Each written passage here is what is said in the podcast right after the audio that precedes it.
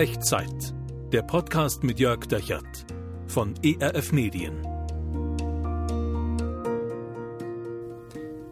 Hallo und herzlich willkommen bei Echtzeit. Hier ist eine neue Folge, hier ist Jörg Dechert. Hier sind 10 Minuten Zuversicht für dich. Magst du Zeitreisen? Also ich meine jetzt nicht in Wirklichkeit, sondern vielleicht so im Film oder im Buch. Mich hat das immer fasziniert. Und äh, mir vorzustellen, mich in eine Maschine reinzusetzen und dann in der Zeit entweder nach vorne, vorwärts in die Zukunft oder nach hinten, rückwärts in die Vergangenheit reisen zu können. Und wo würdest du lieber hinreisen? Das habe ich mir oft überlegt. Also würde ich lieber in die Zukunft reisen, um zu sehen, wie die Dinge ausgehen werden? Oder würde ich lieber nach hinten in die Vergangenheit reisen und gucken, wie die Sachen wirklich passiert sind und was da wirklich geschehen ist? Ich weiß nicht, wo du gerne hinreisen würdest, aber ich glaube, du und ich, wir reisen jeden Tag in der Zeit. Nicht in der Maschine und nicht in, in echt, aber in unseren Gedanken.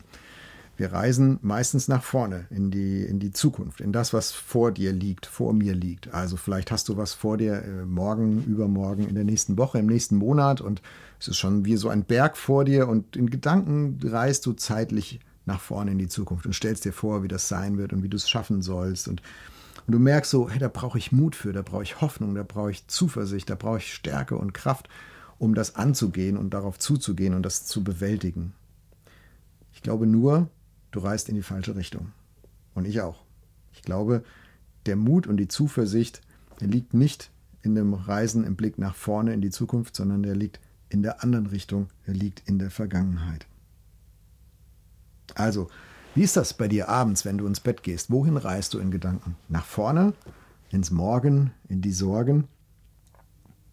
Oder schaust du zurück auf den Tag, auf das, was da war? Und ich glaube, in letzterem letzterem liegt der eigentliche Gewinn und die eigentliche Quelle von Mut und Zuversicht für morgen und für übermorgen. Also, wenn du dich abends, wenn du ins Bett gehst, immer nur um morgen drehst und das Sorgen, dann schaust du in die falsche Richtung. Die Ermutigung liegt nicht da vorne, sondern die liegt da hinten, in dem, was Gott in deinem Leben schon getan hat. Und zwar ganz unabhängig davon, ob du ihn anerkennst, ob du das wahrgenommen hast, ob du das so sagen würdest, Gott hat mir das geschenkt oder nicht.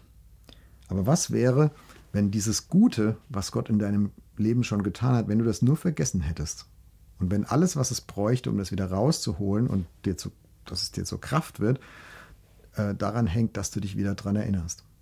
Ich würde dir heute gern zeigen, wie das geht. Und wir gucken dazu rein in einen Text im Alten Testament, nur drei Verse, Psalm 103, die Verse 2 bis 4. Und ich lese dir vor. Lobe den Herrn meine Seele und vergiss nicht, was er dir Gutes getan hat der dir alle deine Sünden vergibt und heilt alle deine Gebrechen, der dein Leben vom Verderben erlöst, der dich krönt mit Gnade und Barmherzigkeit.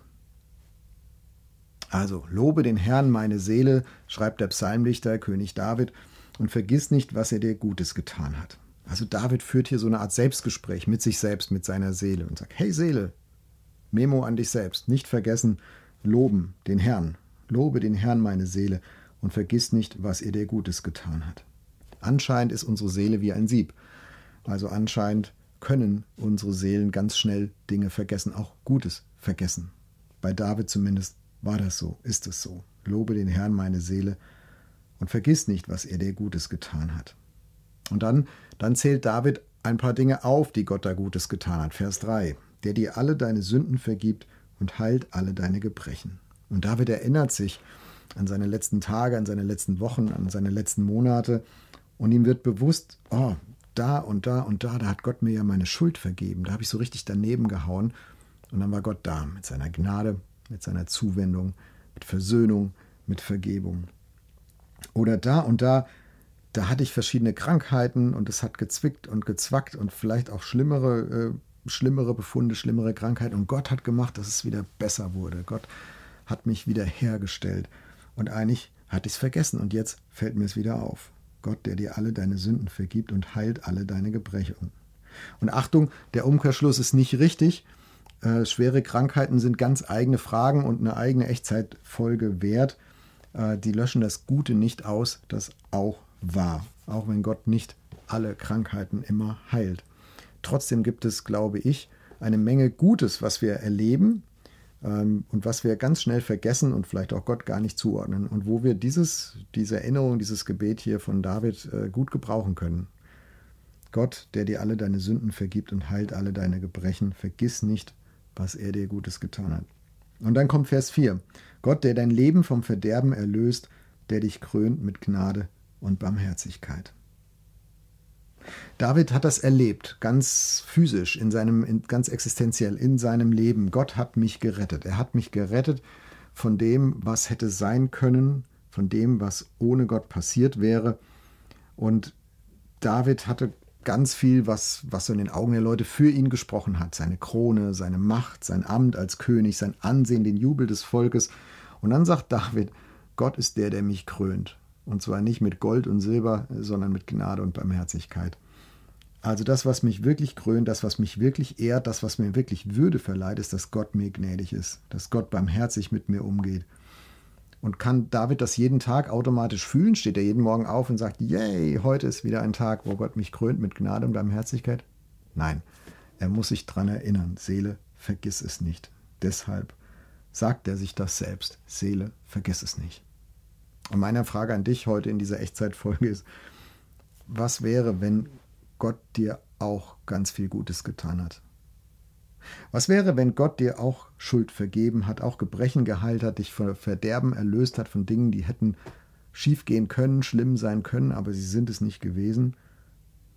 Was wäre, wenn Gott dich krönt mit Gnade und Barmherzigkeit, weil er dir so begegnet und du hast es nur vergessen? Ich würde dich gerne einladen zu einem Experiment und du kannst heute noch damit anfangen, heute Abend genauer gesagt.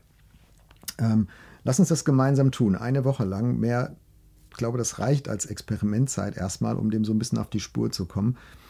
Hier ist die, die Challenge, die Herausforderung, also jede Woche, jeden Abend, bevor du ins Bett gehst, bevor du dein, dein Handy weglegst oder das Buch zuklappst, das Licht ausmachst, dass du dir drei Dinge überlegst, die an diesem Tag irgendwie gut gewesen sind, für die du Gott danken könntest.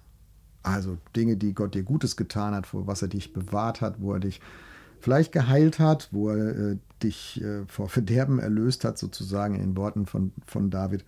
Drei Dinge, für die du Gott danken könntest. Und dann bete ein ganz einfaches Gebet. Und ich bete es dir mal vor und vielleicht, vielleicht kannst du das schon füllen, die Pausen, die ich gleich mache mit dem, was dir jetzt einfällt, was Gott dir Gutes getan hat. Nur drei Dinge. Also jeden Abend zum Beispiel ganz einfach so beten. Gott, ich danke dir für diesen Tag und ganz viel, was heute war, weiß ich schon gar nicht mehr. Aber für drei Sachen möchte ich dir Danke sagen. Ich möchte dir Danke sagen für die erste Sache. Ich möchte dir Danke sagen, dass du Zweite Sache. Und danke, dass du die dritte Sache. Amen. Also, Beispielgebet. Probier das einfach mal aus. Eine Woche lang, jeden Abend. Kein großes Bohai, gar nicht schlimm, geht ganz schnell. Also, nachdem du dein Handy weggelegt hast, Buch zugeklappt hast, Licht ausgemacht hast, einfach mal dir drei Dinge nochmal vergegenwärtigen, in die Gegenwart zurückholen, dich daran erinnern. Und ich glaube, ich wette mit dir, dass das nach einer Woche für dich zu einer Kraftquelle werden wird. Und dass du ein Gefühl dafür kriegst, hey, Gott ist wirklich da, er meint es wirklich gut mit mir und er hat mir Gutes getan. Und meine Seele hat die Aufgabe, und da möchte ich mich selbst daran erinnern, das Gute nicht zu vergessen. Und ich bin gespannt zu hören von dir, was du mit dieser, mit dieser Challenge, mit dieser Woche erleben wirst. Also probier das gerne mal eine Woche aus und dann schreib mir mal an echtzeit.erf.de oder unten in die Kommentare. Und ähm, lass mich mal wissen, lass uns wissen, was du da konkret erlebst. Nimm das mit in die nächste Woche. Also dieses Experiment und die Überzeugung, wir sind alle Zeitreisende, wir leben unser Leben vorwärts, wir suchen Mut für das, was da vorne liegt, für das Unbekannte, aber wir finden den Mut nicht im Blick nach vorne, im Sorgen für morgen, sondern wir finden den Mut im Blick zurück wir suchen in der falschen Richtung, wenn wir nach vorne gucken. Die Ermutigung ist in dem, was Gott dir schon Gutes getan hat. Ganz egal, ob dir das in dem Moment bewusst war oder nicht, oder ob du gar nicht so sicher bist, ob es Gott überhaupt gibt. Und die Herausforderung ist, fang an, systematisch dich selbst daran zu erinnern, was da Gutes gewesen ist. Und ich wette, du wirst neue Zuversicht gewinnen. Und Gottes Segen, der, der soll dich auch begleiten auf deiner weiteren Reise. Herr segne dich und behüte dich. lasse sein Angesicht leuchten über dir und sei dir gnädig. Der Herr erhebe sein Angesicht auf dich und schenke dir seinen Frieden. Amen. Das war Echtzeit. Zehn Minuten Zuversicht für dich. Der Podcast mit Jörg Dechert von ERF Medien.